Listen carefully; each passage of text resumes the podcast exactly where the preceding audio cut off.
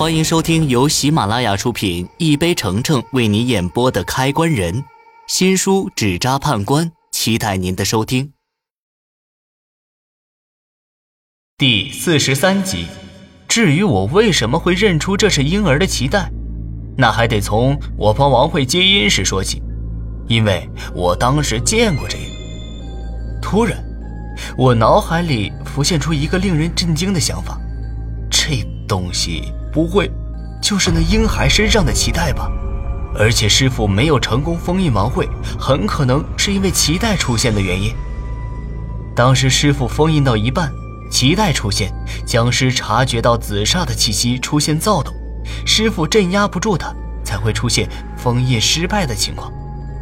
当然，这些画面是我猜想的，不过直觉告诉我，真实情况差不离也是这样。现在我要做的就是把师傅没做完的事情接着做完。想到这儿，我又重新翻阅起关经，打算再重新看看关于铁棺以及僵尸那部分的记载。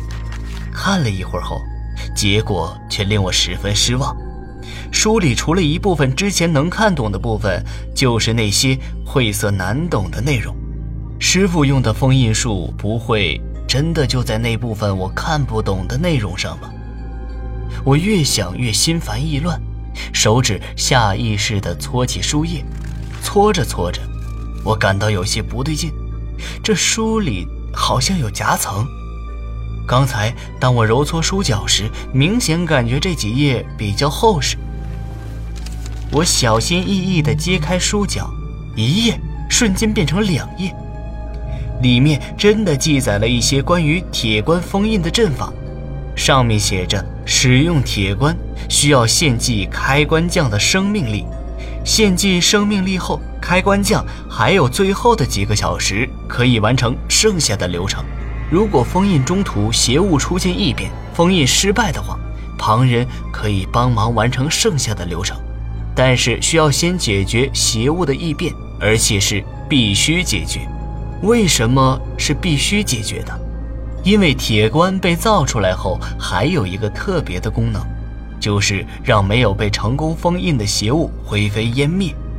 至于被成功封印的邪物，铁棺还可以帮助他化解煞气之类的，早日助他投胎转世。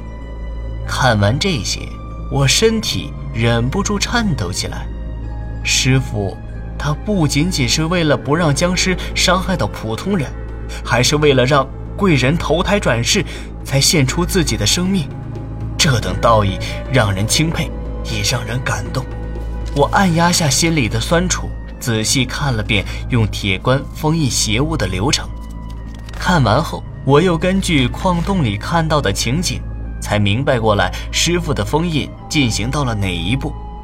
现在只要我成功钉上九颗棺钉，再把棺材放进水里就行。当然。做这些事情之前，我还需要解决僵尸的异常。至于怎么解决，就是把王慧的孩子还给他。这孩子都已经被那黑色的大手抢走了，我去哪儿找啊？想到这儿，我的情绪一下子又跌落下来。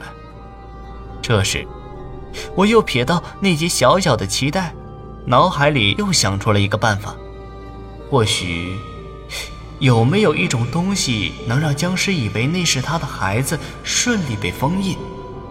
这招偷梁换柱也是在我无奈情况之下想出来的一个唯一办法。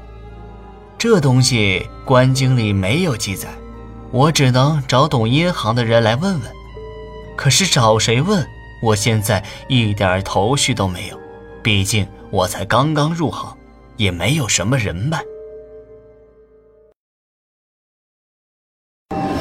本集已播讲完毕。